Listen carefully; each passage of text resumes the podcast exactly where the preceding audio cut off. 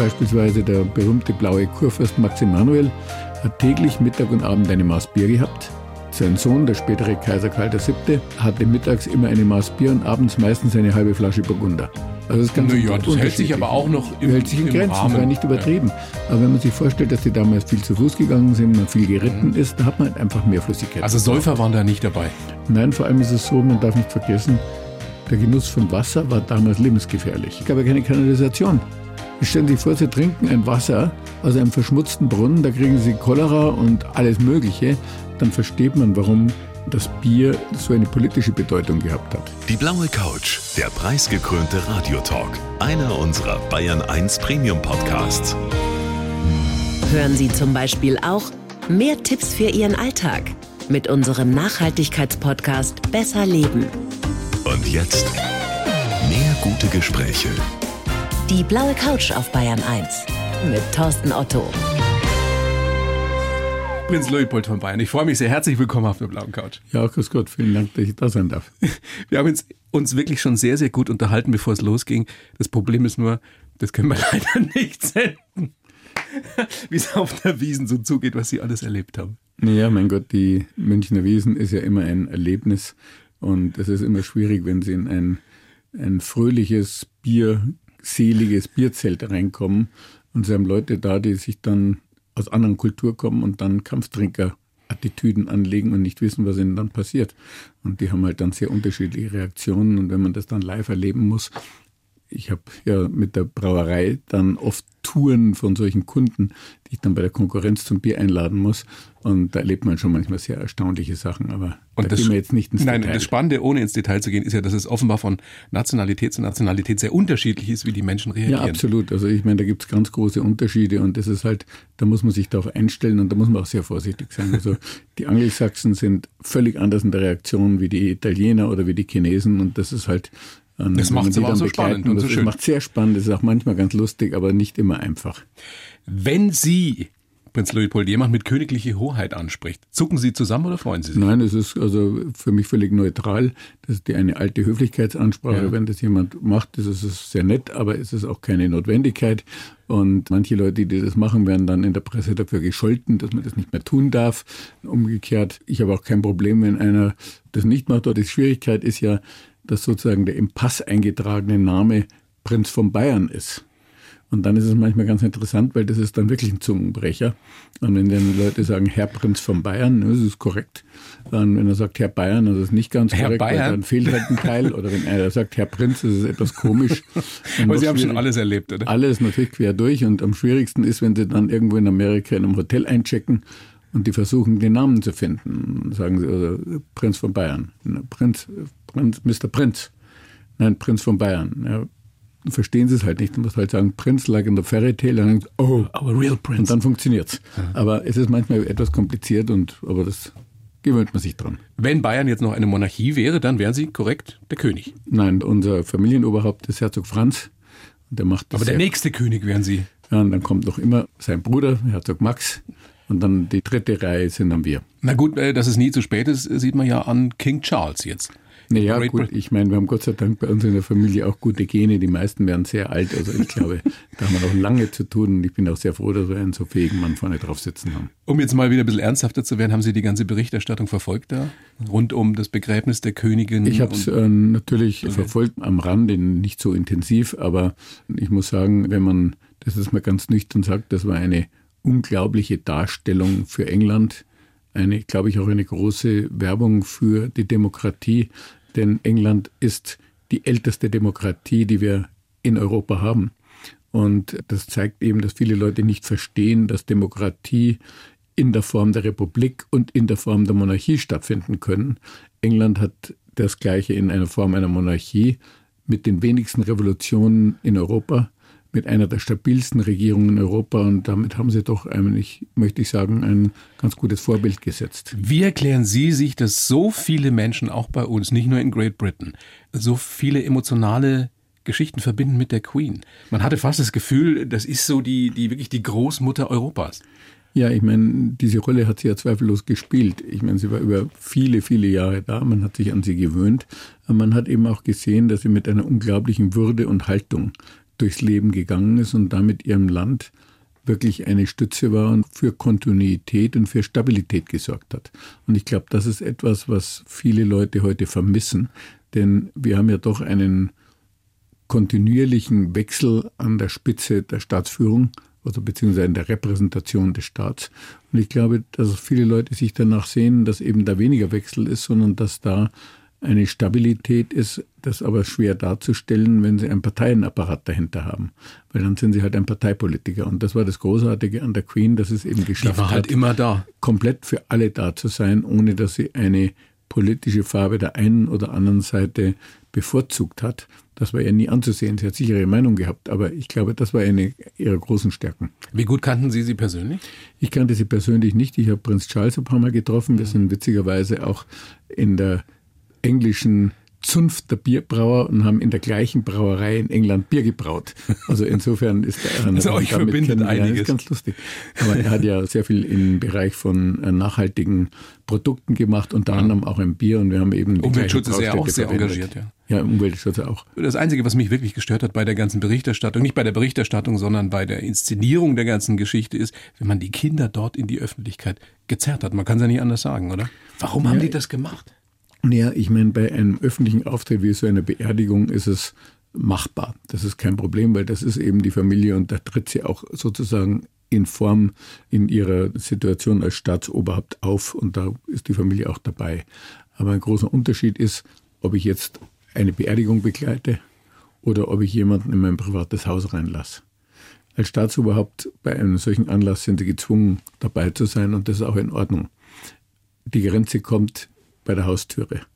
Also dazu ist überhaupt keine Notwendigkeit einer Berichterstattung und das ist in England manchmal schiefgegangen, weil man da eben diese Grenze nicht eingehalten hat. Und im Moment, wo man es nicht einhält, ist man eine Person des öffentlichen Interesses.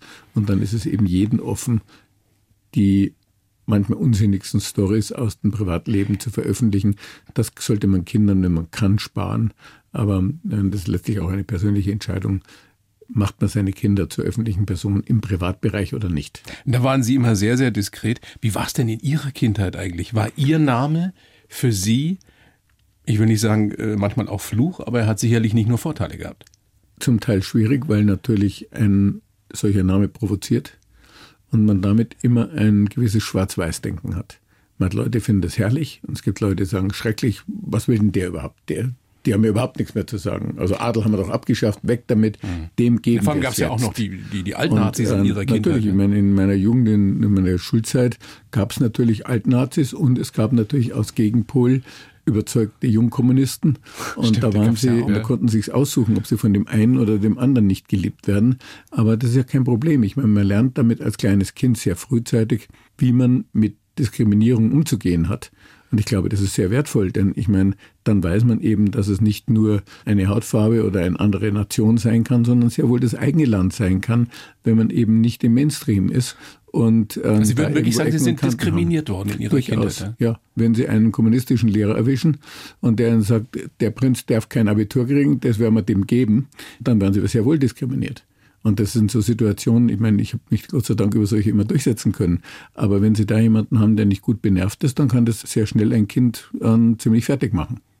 Ihre Kinder stehen wenig, fünf an der Zahl wenig in der Öffentlichkeit, wobei man jetzt lesen konnte, dass Hochzeiten anstehen. Ja, ich meine, äh, gut, mein ältester Sohn heiratet in Ja, ist doch was Jahr. Tolles, oder? Ist sehr erfreulich und ich meine, er war ja viele Jahre jetzt in Afrika und war praktisch gar nicht mehr da. Und ich meine, es ist sehr schön, wenn jemand dann nach etwa fast acht Jahren durchgehend Afrika wieder zurückkommt oder mehr zurückkommt, hoffe ich, und dann auch irgendwann eine Familie gründet. Das ist letztlich auch erfreulich, weil es dann irgendwann wieder weitergeht. Weil wir gerade am Anfang so ein bisschen rumgeflaxt haben, wie das wäre, wenn Sie äh, König wären von Bayern. Sie hätten ja eh keine Zeit. Ich meine, wie umtriebig Sie sind, was Sie alles machen. Familienunternehmer, die König Ludwig Brauerei.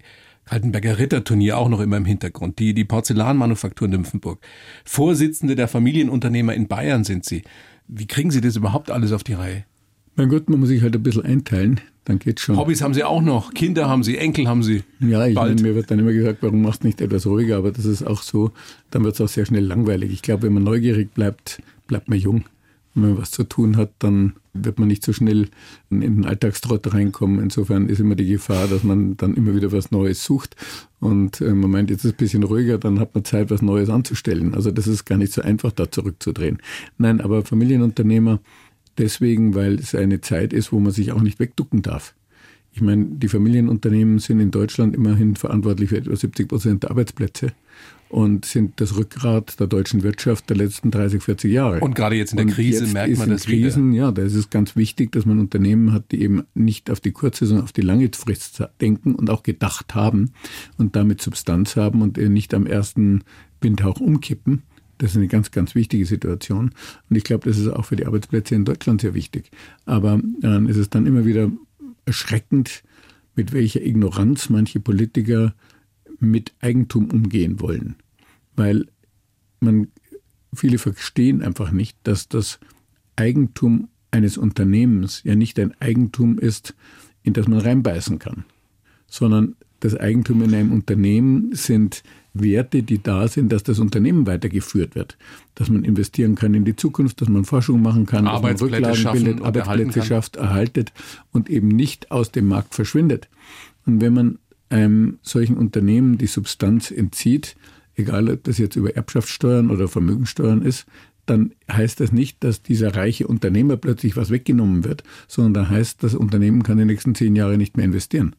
Und das kostet Arbeitsplätze. Und diesen Schluss ist etwas, wo man dann durchaus dann auch mal ein bisschen kämpfen muss. Ich bin durchaus der Meinung, dass man steuern kann, wenn einer seine Firma verkauft und plötzlich auf dem Geld sitzt. Das kann man wegsteuern, kein Problem. Aber solange das Geld in der Firma arbeitet und Arbeitsplätze sichert, darf man das nicht anlangen. Und ich glaube, das ist etwas, was gerade jetzt wieder sehr stark aufflackert. Da könnte man doch vielleicht was holen. Ja klar, wenn der Staat mehr ausgibt, wie er einnimmt, dann kommen die Versuchungen, dass man sagt, naja, wo gibt's denn Geld, wo könnte man denn noch schnell was holen? Haben Sie da manchmal auch so einen richtigen Zorn auf die, die börsennotierten Unternehmen? Nein, habe ich nicht, weil die, die haben eine andere Zielsetzung. Manager? Die haben eine andere Zielsetzung. Deren Zielsetzung ist, dass sie maximale Erträge und maximale Werte für ihre Shareholder bringen, also für ihre Eigentümer. Aber ist das noch zeitgemäß in so einer Situation? Ich glaube, Situation? dass es nicht unbedingt zeitgemäß ist, aber das ist halt die Wahrheit. Und ja. die denken halt anders und wenn dann etwas schief geht und plötzlich geht es nicht mehr so gut, dann kommt der staatliche Rettung. Dann braucht man Hilfe. Das sieht man jetzt gerade wieder bei einigen Energieunternehmen. Also wenn Sie als Eigentümer einen vernünftigen Vertrag gemacht haben, dann kommt der Staat und sagt, das hilft nichts, jetzt musst du trotzdem doppelte für den Strom zahlen, um denen, die schlechte Verträge gemacht haben, aus der Patsche zu helfen. Das ist kontraproduktiv. Also ich merke schon, es ist illusorisch zu glauben, dass äh, Prinz Leopold von Bayern sich zurückzieht und nur noch segeln und reiten geht. Es macht durchaus Spaß, könnte ich wahrscheinlich auch eine Zeit lang, aber ich glaube, irgendwann wird es einem dann wieder langweilig, ja. Wie lange wollen Sie noch so intensiv arbeiten und noch so das intensiv Das wird man sehen, vielleicht kann man ja was mit der also, Zeit abgeben. Ein Teil habe ich ja abgegeben. Ja. Das Kaltenberger Ritterturnier, die Gastronomie macht diesen Bereich, macht jetzt mein zweiter Sohn Heinrich und der macht das sehr gut. Und ich meine, man wird jetzt sehen, wie sich das weiterentwickelt, aber Bier hat auch noch seinen Charme, ist noch genug zu tun. Wir haben ja internationalisiert und ich meine, ist auch spannend. Ich meine, ich habe eine kleine Brauerei in Kaltenberg übernommen, die war winzig damals. In den 70ern damals? In den ne? 70er Jahren. Ich habe angefangen 76, Anfang 76 und da war das wirklich eine sehr, sehr kleine Brauerei, aber alle deutschen Brauereien haben Helles gemacht und haben gesagt, dann machen wir Dunkles. Warum? König Ludwig Dunkel passt schon mal vom Namen. Und ist das immer noch das, nach diesem uralten traditionellen Ja, Rezept? absolut. Das haben wir nicht verändert. Das hat damals gesessen. Wir haben damals uns sehr Mühe gemacht, wie macht man ein dunkles richtig. Und damals hat man ja nicht, heute sind die Grafbucher da und erfinden das Bier neu. Ja, wir haben damals auch uns lange Gedanken gemacht, wie machen wir das Bier wirklich optimal, denn es war ja früher das meistgetrunkene Bier in Bayern, das Dunkle. Und warum das nicht wieder zum Leben bringen? Und dann haben wir uns überlegt, was sind alte Rezepturen, haben dann angefangen mit, also mit natürlichen Hopfen im Lagerkeller zu arbeiten, das sogenannte Hopfenstopfen. Wir haben nie darüber geredet. Können Sie das eigentlich machen selbst wir seit 40 Jahren. Nein, aber ich bin mein Leben lang in einer Brauerei gewesen, drin aufgewachsen und ich war immer ein diskriminierender Biertrinker. Also ich wusste, wie das Bier zu schmecken hat und dann muss der Braumeister das bitte so machen, wie ich es haben will. Klugscheißer, ja. Das ist dann meistens besser, weil die Techniker, das ist immer gefährlich, da lügt man sich oft in die Tasche, wenn man es selber macht, weil dann ist man nicht kritisch genug. Da kursieren ja viele Legenden, wie das früher so in Brauereien zuging. War es wirklich so, dass da mehr getrunken wurde, um es mal vorsichtig zu formulieren? Wissen Sie, die Arbeit war auch anders. Stellen Sie sich vor, anderen Vergleich, eine Baustelle. Sie haben eine Baustelle gehabt und da waren ein paar Maurer und die mussten an einem Tag zwei bis drei Tonnen Ziegelsteine zwei Stockwerke hochtragen. Da brauchen sie halt am Tag ihre acht bis zehn Liter Flüssigkeit, sonst überleben sie das nicht. Eine normale Baustelle hat ein Maurer auf der Baustelle hat am Tag zwischen einem halben und einem Kasten Bier getrunken. Das war ganz normal. Aber das ist doch unvorstellbar heute, oder? Ja, ist unvorstellbar. Aber wir haben ja heute kaum mehr körperliche Betätigung. Wenn Sie im Kran sitzen und mit dem Joystick einen riesen Bagger bedienen, dann brauchen Sie nicht viel zu trinken. Da würde ich mir auch Sorgen machen, wenn der einen Kasten Bier trinkt. Und das geht nicht. Aber ich meine, früher war es halt so, dass die Leute zu Fuß gegangen sind, dass sie körperlich arbeiten mussten und einfach mehr Flüssigkeit gebraucht haben. Und deswegen waren die Mengen früher, also nach heutigen Vorstellungen, völlig unglaublich. Wie war das bei Ihnen? Dann früher hat man etwas mehr getrunken wie heute. Ich war nie ein Vieltrinker, aber ich meine, mittags und abends ein Bier war normal. Das hat mein Vater auch bis zum 95. Lebensjahr gemacht. Mittags gab es immer ein Bier und abends auch. Und ein schönes Weißbier zum Frühjahr, ein König Ludwig Weißbier zum Frühstück, ein dunkles zum Abendessen. Also das kann man wunderbar machen. haben ja man muss aber Könige auch situativ. gemacht. Natürlich. Die haben ja auch nicht abstinent gekippt. Ähm, absolut nicht. Also man hat in der früheren Zeit, das ist ja ganz interessant, man weiß ja, man möchte meinen, dass man nicht wüsste, was die Leute getrunken haben. Man weiß es aber doch. An der Hofküche in Bayern hat man eine sehr genaue Buchführung gehabt. Und Sie müssen sich vorstellen, an der Residenz in München, da waren etwa 500 Leute tätig, also vom Kutscher, Beichtväter, Büroangestellte bis rauf zum Landesherrn. Und die mussten ja verköstigt werden an der Residenz. Und diese Verköstigung, gieftes Essen wurde aufgetragen, da weiß man ungefähr, was eingekauft wurde und was auf den Tisch kam, aber man weiß nicht, wer was gegessen hat. Bei den Getränken wurde serviert. Und da haben sie Strichliste geführt. Und seit etwa 1600 konnte man bis 1900 anhand diesen Strichlisten rekonstruieren, und zwar per Namen, wer was getrunken hat. Also wie viel Bier oder Wein oder auch wenn es am Abend jemand Ja. aufs Zimmer sich eine halbe Flasche Likör bringen hat lassen, das ist notiert. Und wer war da weit vorne? Unterschiedlich. Also ich meine beispielsweise der berühmte blaue Kurfürst Max Emanuel hat täglich Mittag und Abend eine Maß Bier gehabt. Sein Sohn, der spätere Kaiser Karl VII., hatte mittags immer eine Maß Bier und abends meistens eine halbe Flasche Burgunder. Also das ganz Na ja, das hält sich aber auch noch im- hält sich in im Grenzen, Rahmen. das war nicht übertrieben. Aber wenn man sich vorstellt, dass die damals viel zu Fuß gegangen sind, man viel geritten ist, da hat man halt einfach mehr Flüssigkeit. Mhm. Also. Säufer waren da nicht dabei. Nein, vor allem ist es so, man darf nicht vergessen, der Genuss von Wasser war damals lebensgefährlich. Es war ja nicht, es war ja nicht in, Ja, ja, da denkt man erst mal gar nicht äh, dran. Man darf nicht vergessen, es gab ja keine Kanalisation. Stellen Sie sich vor, Sie trinken ein Wasser aus einem verschmutzten Brunnen, da kriegen Sie Cholera und alles Mögliche. Jede Krankheit, die Sie vorstellen können. Bier ist gekocht und Bier hat leichten Alkohol, also bei etwa 4 bis 5 Prozent Alkohol, überlebt kein lebensgefährlicher Keim. Deswegen hat man früher entweder leichten Landwein getrunken oder, Oder Bier. Bier. Warum man damit gesund geblieben ist, haben die Leute nicht gewusst. Die haben nicht gewusst, was eine Bakterie ist. Aber sie Die wussten, dass Wasser nicht gut ist. war, Jedenfalls mit Wasser geht man Wasser. drauf und mit Bier nicht. Spannend. Und deswegen hat man halt sehr viel mehr Bier und Wein getrunken. Prinz Leopold, wir haben uns schon fast verquatscht, aber das war super spannend, jetzt dieser kleine Exkurs. Sie wollten noch was hinzufügen? Wenn man das als Grundlage hat, dann versteht man, warum das Bier so eine politische Bedeutung gehabt hat. Ich meine, ich habe, wenn ich, wie ich unsere Biermarken aufgebaut habe, war für mich wichtig, dass man da auch an der Historie dran bleibt. Jetzt haben wir in der Familie seit 1260 erste Brauerei im alten, also in der alten Residenz in München vom Ludwig Strengen. Seitdem gibt es Brauereien in der Familie, etwa 70 über die Jahrhunderte. Aber man hat sich immer mit dem Bier beschäftigt und der wichtigste war der Kurfürst Maximilian der, also vorher das Reinheitsgebot Wilhelm IV. auch, aber Maximilian war wirklich Brauer. Der hat das Land im Staatsbankrott übernommen und hat das Glück gehabt, dass damals eine Brauerei pleite ging und die Besitzer ausgestorben sind. Das war das Brauerei Schwarzach in Niederbayern. Das hatte das letzte Weißbierrecht. Und das hat er gekauft. Und hat dann in seiner Regierungszeit etwa 20, 25 Weißbierbrauereien gebaut und hatte damit ein Monopol. Er hat damals die wichtigsten Bauherren in Bayern, also zum Beispiel den Baumeister Viscardi, eingesetzt. Der hat die Klosterkirche Fürstenfeld gebaut. Aber er hat unter anderem vier große Weißbierbrauereien gebaut, als herrschaftliche Gebäude. Das hat auch ein bisschen gezeigt, die Bedeutung. Und das war lange Zeit die wichtigste Einnahme vom bayerischen Kurfürsten. Also Bier hat mit der Familie immer zu tun gehabt. Und damit gibt es für mich eben auch was logisch, dass ich sage, wenn ich jetzt ein König Ludwig Weißbier mache, habe ich auch eine Geschichte dahinter. Also eine Geschichte, 200 Jahre Monopol in der Familie.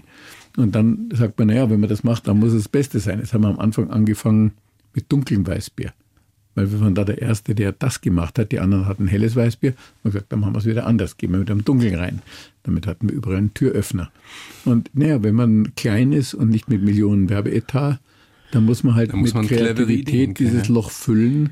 Und es muss aber immer glaubwürdig sein und es muss am Schluss, und das habe ich immer gelernt, Sie können auf Papier draufschreiben, was Sie wollen. Am Schluss sagt der Verbraucher, schmeckt mir oder schmeckt mir nicht. Genau. Darum Wenn es nicht schmeckt, dann ist es sehr schnell wieder weg. Also der Name bringt es allein nicht. Letztendlich geht es fast immer um die Qualität und es geht Absolut. aber auch, wie Sie gesagt haben, um die Geschichten, die man damit verbindet. Ist, deswegen ist Tradition ja auch so was Wichtiges. Jetzt haben wir uns wirklich fast schon verquatscht. Das macht aber gar nichts, weil es so spannend ist. Prinz Leopold, ich habe für Sie einen Lebenslauf geschrieben. Das mache ich für jeden Gast. Sie lesen ihn bitte vor. Ich habe ihn geschrieben und sagen mir dann danach, was Sie davon halten. Bitte schön. Ich heiße Prinz Leopold von Bayern und mein Name ist Segen und Fluch zugleich. Bekannt bin ich als Schlossherr von Kaltenberg, als Bierbrauer und als Mitglied des Hauses Wittelsbach. Geprägt haben mich meine Kindheit auf dem Land, meine Außenseiterrolle in der Schule und die Kreativität und Naturliebe meiner Eltern. Ich habe das Glück, viel von der Welt gesehen zu haben, die Galapagosinsel, die Ukraine, sogar die Antarktis. Ich möchte aus der Tradition Neues gestalten und noch möglichst lange neugierig bleiben. Und wenn ich etwas will, dann finde ich auch einen Weg, getreu meinem Motto, geht nicht, gibt's nicht. Ja, das trifft ziemlich genau zu. Können Sie so unterschreiben? Ja, könnte ja. ich so unterschreiben. Ja. Dieses Motto geht nicht, gibt's nicht. Wann haben Sie das letzte Mal erlebt, dass Sie sich gesagt haben, das muss irgendwie gehen? Alle anderen sagen, das funktioniert nicht, aber ich weiß, ich krieg's hin. Also das hatte ich immer wieder. Ähm, immer wieder Situationen gehabt, dass man irgendeine Aufgabe gehabt hat und dann muss man halt überlegen, auch wenn sie manchmal etwas schwierig erscheint, wie kommt man durch, was gibt es für Lösungswege, welche Ansätze und was gibt es auch an unkonventionellen Ansätzen. Ich denke mir zum Beispiel damals, als Sie angefangen haben, 76 mit der Brauerei, haben wahrscheinlich auch viele gesagt, äh, spinnst du? Ja, natürlich, da war die Frage, also eigentlich zumachen geht nicht. Brauerei am Rückweg, Technik komplett überaltet, war schwierig. Aber wir hatten noch ein paar Assets. Ich meine, wir hatten einige sehr, sehr treue Werte. Und da muss ich sagen, das hat auch einen besonderen Hintergrund, weil Kaltenberg, die Brauerei, das ist ein Schloss, das hat oft Besitzer gewechselt und der Vorbesitzer vor uns war eine der angesehensten Brauerfamilien Bayerns, die Familie Schülein, mhm. die ja auch in München die Unionbrauerei, Kindelbrauerei, Löwenbräu hatten. Und die haben in Kaltenberg gelebt. Es war eine jüdische Familie, mit der mein Großvater gut befreundet war, Kronprinz Obrecht. Und die mussten ins Exil. Die sind geflohen vor den Nazis und kamen dann nach dem Krieg zurück und davon haben wir die Brauerei gekauft. Also die Wirte, die Kaltenberg gehabt haben, da war keiner ein Nazi, das wusste man. Weil eine Brauerei, die einem Juden gehört hat vorher, äh, das war für den Wirt auch schwierig. Insofern hatten wir eine treue, aber nicht sehr große Kundschaft. Aber die Brauerei war technisch komplett runter. Ja, aber wir hatten ein Sudhaus, da musste man mit der Kohle per Hand schaufeln und aufheizen. Also das für ein Biersieder nicht einfach die Temperatur in der Pfanne mit der Holz, also mit der Schaufel zu steuern. Dann haben wir gesagt, naja, wenn das so ist, dann machen wir daraus eine Tugend. Eben dunkles Bier, das ist eh schon mal das traditionelle. Feuer gekocht wie zu königlicher Zeit mit Schürding und noch ein paar andere lustige Ideen dazu und schon hat es funktioniert. Und ich meine, äh, das waren also viele kleine Sachen, die wir da gemacht haben. Aber wir haben uns mit minimalen Etats über Qualität, über eine lustige Geschichte und auch, ich möchte sagen, auch mit Nähe zum Kunden durchsetzen können. Und es hat funktioniert. Und inzwischen meine, ist die Brauerei ja durchaus ein bisschen größer. Inzwischen ist sie relativ groß geworden oder guter Mittelstand. Aber wir haben dann uns auch bemüht, sehr früh etwas ganz anderes zu machen. Die meisten haben, viele gehen in Export wir haben ein bisschen exportiert, aber nicht wirklich als Schwerpunkt, aus einem ganz einfachen Grund. Wir glauben, dass es schon einmal vom ökologischen Footprint, wird man heute sagen, nicht sinnvoll ist, eine schwere Flüssigkeit wie Bier rund um die Welt zu schicken. Das ist ein Wahnsinn. Außerdem wird das Bier nicht besser, wenn es älter wird. Also wenn das sechs Wochen im Schiff geschaukelt wird, dann wird es nicht so gut sein, wie wenn es hier frisch ist. Wir haben aber in Bayern eine hervorragende Brauindustrie. Eine Industrie, die die besten Brauanlagen der Welt baut. Wir haben Weinstefan Ausbildung von Braumeistern. Also ist es doch vernünftiger, bayerische Rohstoffe und Technik zu nehmen und dann in den jeweiligen Zielländern vor Ort zu produzieren. Das machen wir seit inzwischen 40 Jahren. Wir haben Produktion heute in einigen interessanten Ländern. Leider haben wir jetzt ein paar Absatzplätze verloren, weil wir die meisten sind eben in die reichen Länder gegangen. Wir sind in die Gegenseite gegangen, nämlich nach Osteuropa vor Schwerpunkt und dann auch sehr viel Richtung Asien. Und Osteuropa hat uns jetzt etwas erwischt, weil wir hatten Lizenzproduktion in der Ukraine, in Russland, in Weißrussland und Kasachstan. Also wir sind jetzt ungefähr ziemlich genau im Zentrum vom Sturm. Wir haben auch in anderen Ländern, deswegen können wir es auffangen. Aber es war schon sehr spannend. Und äh, wir sind, also Russland mussten wir beenden, Weißrussland auch. Ukraine produziert noch und Kasachstan auch. Aber ich meine, es ist schon spannend, aber allein diese Länder kennenzulernen, mit den entsprechenden Leuten verhandelt zu haben. Ich habe dort sehr viele der verschiedenen Nomenklaturen kennengelernt. Und man lernt dann auch andere Kulturen intensiv kennen, weil Bier ist ja immer am Verbraucher. Immer ganz nah dran. Also wir merken schon, Sie sind ein Mann, der wirklich viel rumgekommen ist. Wir können ja gleich nachher noch drüber sprechen, wo Sie überall schon waren, aber Sie kennen die Menschen, die unterschiedlichen Nationen, was mich zu dem Punkt bringt, apropos auch geht nicht, gibt's nicht. Wie können wir denn bei uns in Deutschland, äh, in Bayern die zunehmende Spaltung unserer Gesellschaft aufhalten? Äh, also ich glaube, da sind wir uns einig, das ist das drängende Problem dieser absolut, Zeit. Absolut, absolut. Also das Allerwichtigste ist, dass die Leute wieder anfangen, ihr eigenes Hirn einzuschalten. Weil im Moment ist es so, dass man sich gegenseitig verstärkt über die neuen Medien, über Internet, über ein Handy, dass sie, wenn sie etwas wollen, automatisiert Sachen, die ihrem Glauben entsprechen, verstärkt zugeschickt kriegen. Was natürlich damit, polarisiert. Das polarisiert. Und damit fangen die Leute an, nicht mehr miteinander zu reden, sondern sich auseinander zu vedieren. Was uns fehlt, ist im Grunde genommen sowas wie früher der Stammtisch. Wenn sie am Stammtisch gesessen sind, dann waren halt Leute unterschiedlicher Herkommens und unterschiedlicher Bildung, unterschiedlichen auch parteipolitisch. Aber wenn einer völlig Außenseiter war, dann konnte er seine Meinung sagen, aber gesagt, das weiß man schon, du bist der Depp. Dann wusste er auch, dass er ein Außenseiter ist. Heute geht er ins Internet und findet Zehntausende, die gleiche Meinung haben. Und wenn die Meinung noch so abstrus und dann ist. plötzlich eben hat er recht. Und das trägt sehr, sehr stark zur Polarisierung bei. Aber wie, wie kriegen wir das wieder in eine andere Richtung? Ich habe neulich mit einer sehr alten Dame mich unterhalten, bei uns in der Nachbarschaft, die ist knapp 100. Und die hat zu mir gesagt, ja Otto, die Welt ist so verrückt wie noch nie und ich lebe schon so lang. Und da, also so. da habe ich mir gedacht, kann das denn sein? Ich meine, die Frau hat Kriege erlebt. Ja. ja. Ich glaube, es ist tatsächlich so, weil ich meine, wir haben alles, was Wertesysteme sind, sind wir dabei zu demontieren. Also es gibt nicht mehr sehr viel, wo sich die Leute dran festhalten können, wo sie eine Guideline haben. Die Kirche Und ist es offenbar Kirche auch nicht, nicht mehr. mehr. Die Kirche ist es nicht, die Politik aber auch nicht, weil die ihre Meinung jeden Tag ändert.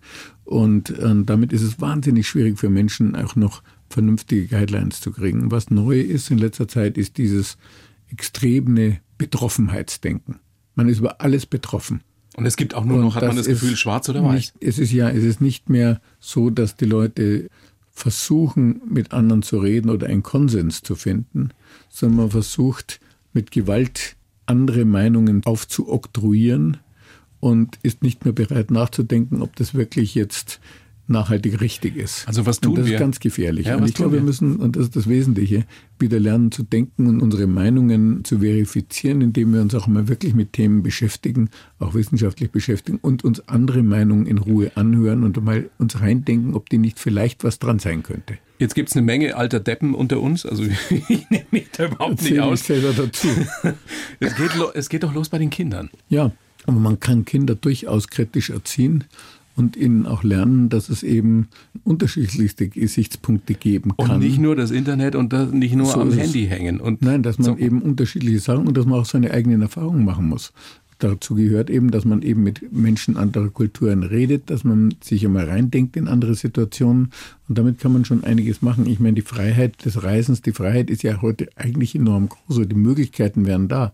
Aber heute ist es so, dass allein die Äußerung einer traditionellen Meinung schon zum Teil zu einem Shitstorm führt. Und das ist zum Teil einfach vollkommen überzogen. Also äh, damit tut man auch jede Kritik im Keim eigentlich ersticken. Ja, wir müssen wieder lernen, andere Meinungen auszuhalten, Toleranz. nicht nur auszuhalten, sondern tolerant zu sein ja, und tolerant zu, zu sein und zu denken. Ja.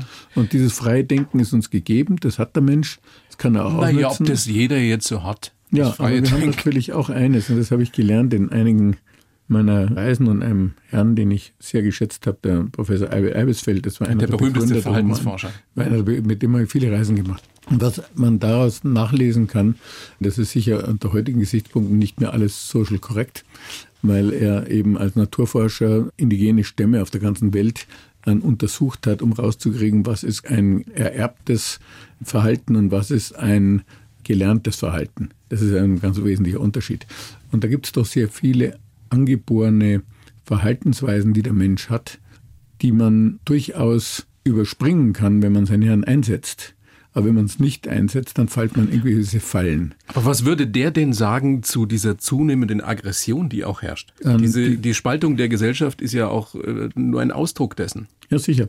Da hat er sehr umfangreich drüber geschrieben, in Liebe und Hass und äh, Krieg und Frieden. Das sind zwei Bücher, die er gemacht hat, vor langer Zeit, 30 Jahren oder was. Lohnt sich heute zu lesen, weil da die Grundlagen, wie sowas entsteht, sehr genau beschrieben werden. Also das berühmte Wir und die anderen. Also das Wir-Gefühl, das Appellieren an das Vaterland und die Mutter Erde und so weiter und die anderen sind keine Menschen.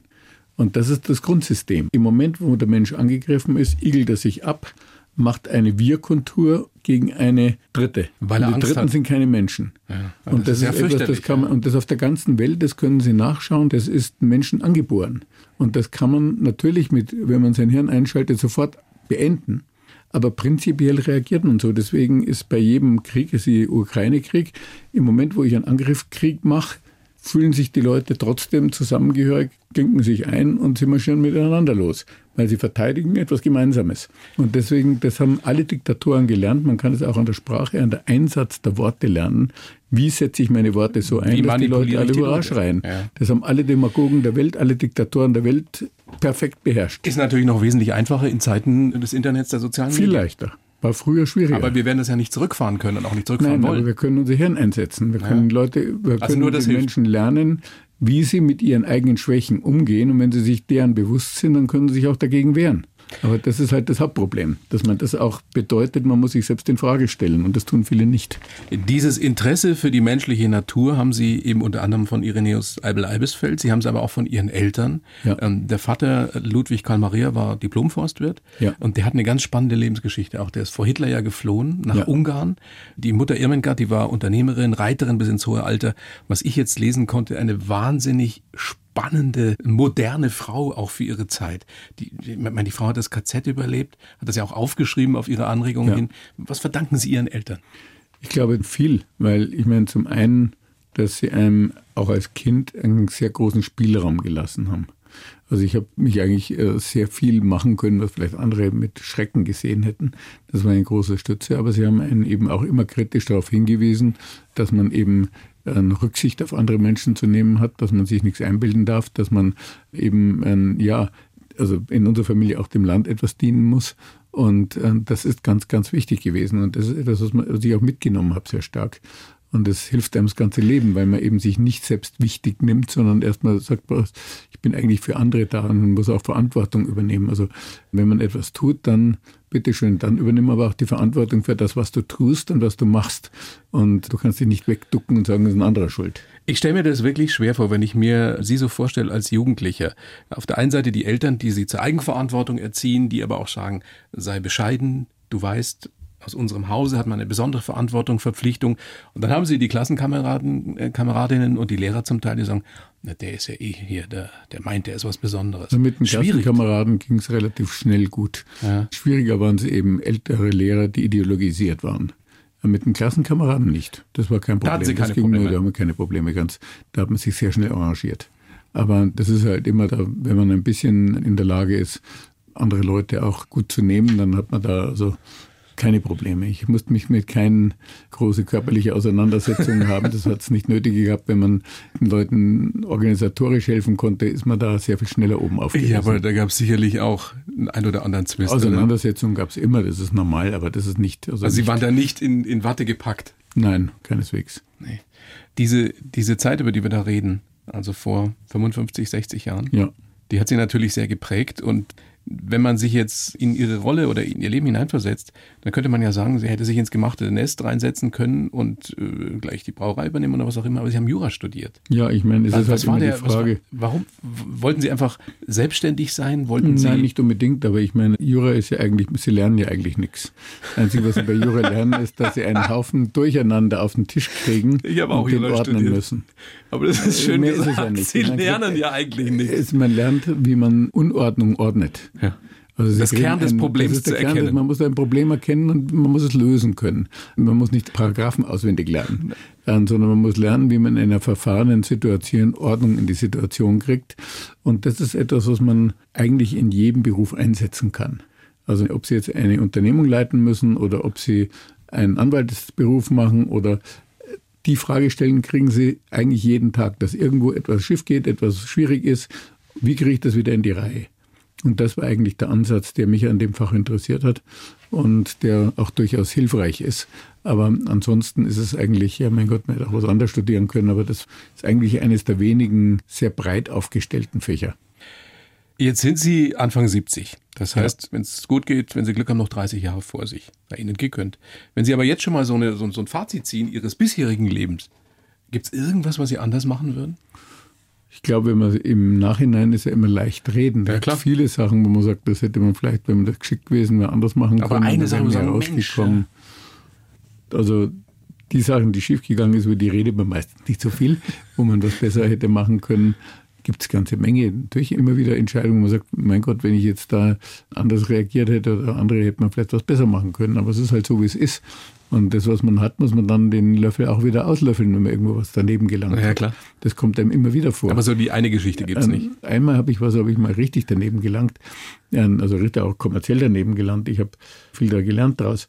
1987 ging es los mit dem Thema Hausbrauerei. Da habe ich mich ein bisschen rein verbissen wegen München Oktoberfest und so weiter, aber das lassen wir mal weg. Ich habe dann auch eine Gasthausbrauerei mit einigen Bekannten in Kanada gemacht. Prachtvoller Standort, wunderbares altes Haus, örtliche kanadische Partner.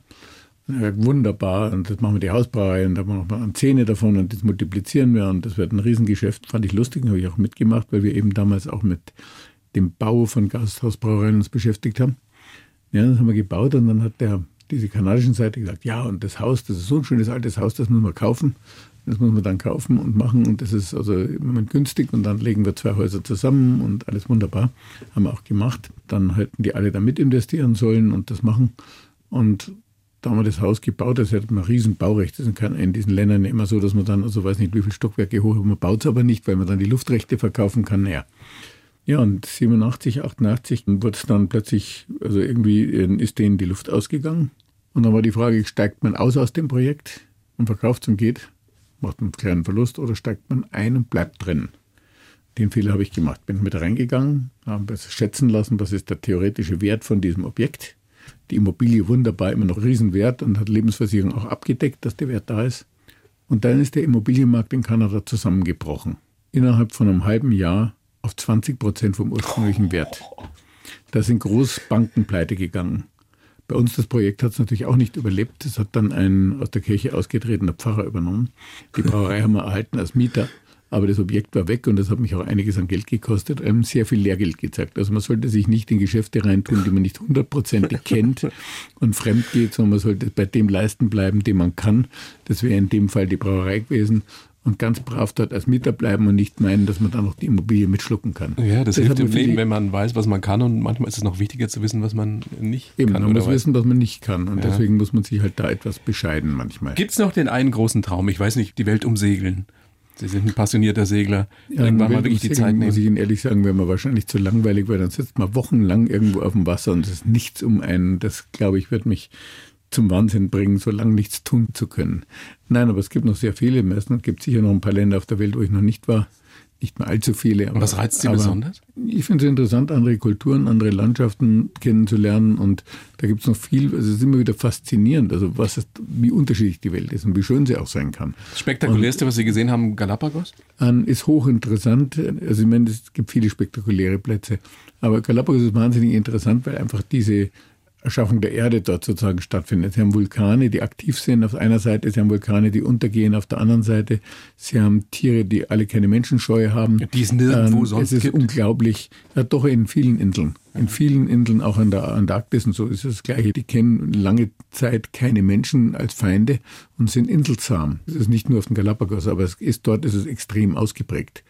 Und ähm, das ist faszinierend. Aber ich meine, ich muss sagen, war mehrere Male im Himalaya-Gebiet in Bhutan, wenn man sich diese Landschaften anschaut, denen ihre Urwälder anschaut, da geht es ja wirklich von unten im ursprünglichen wilden Regenwald rauf bis in die Himalaya-Spitzen. Also das ist auch wirklich faszinierend mit den ganzen Klöstern und einer völlig mhm. anderen Kultur, aber einer wahnsinnig freundlichen und eine Kultur, die auch, ähm, wenn sie dort ein Haus bauen und sie schlagen einen Baum um, und dann müssen sie halt so und so viele Bäume neu pflanzen. Also das ist auch nachhaltig. Das ist ganz interessant. Es gibt viele Plätze, die schön sind. Aber unsere bayerischen Berge sind auch einer der schönsten Plätze der das Welt. Das wusste ich, dass Sie das jetzt da braucht man nichts, Da brauchen wir uns um nichts. Also es gibt viele, die uns das bewundern und beneiden. Aber Reisen. Ich glaube, hier sind wir, aber Reisen, bildet. andere Kulturen anschauen, finde ich interessant. Und hilft den und Menschen zu verstehen. Würde ich noch gerne machen und gibt noch viele andere Sachen. Auch geschäftlich gibt es noch viele. Also wir müssen noch, wir müssen auch noch viel Bier verkaufen. Also ich glaube, da ist noch viel zu tun in interessanten Ländern. Und ähm, da sind wir momentan sehr stark in Asien. Also es gibt noch viele Länder, die noch kein König Ludwig Weißbier haben. Da muss man noch was tun. Müssen doch 110 werden. Ach, das weiß man nicht. Das geht ja vielleicht schneller.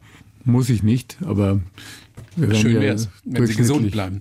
Wenn man gesund ist, ist es okay. Prinz Leopold, großes Vergnügen, dass Sie da sind. Ich bedanke mich sehr für das Gespräch. Vielen Dank äh, auch. Wünsche alles Gute, vor allem eben Gesundheit. Und äh, ja, bis demnächst, bis bald. Bis jetzt haben wir uns gehalten und ich hoffe, es bleibt so. Die Bayern 1 Premium Podcasts. Zu jeder Zeit, an jedem Ort. In der ARD Audiothek und auf bayern1.de. Bayern 1 gehört ins Leben.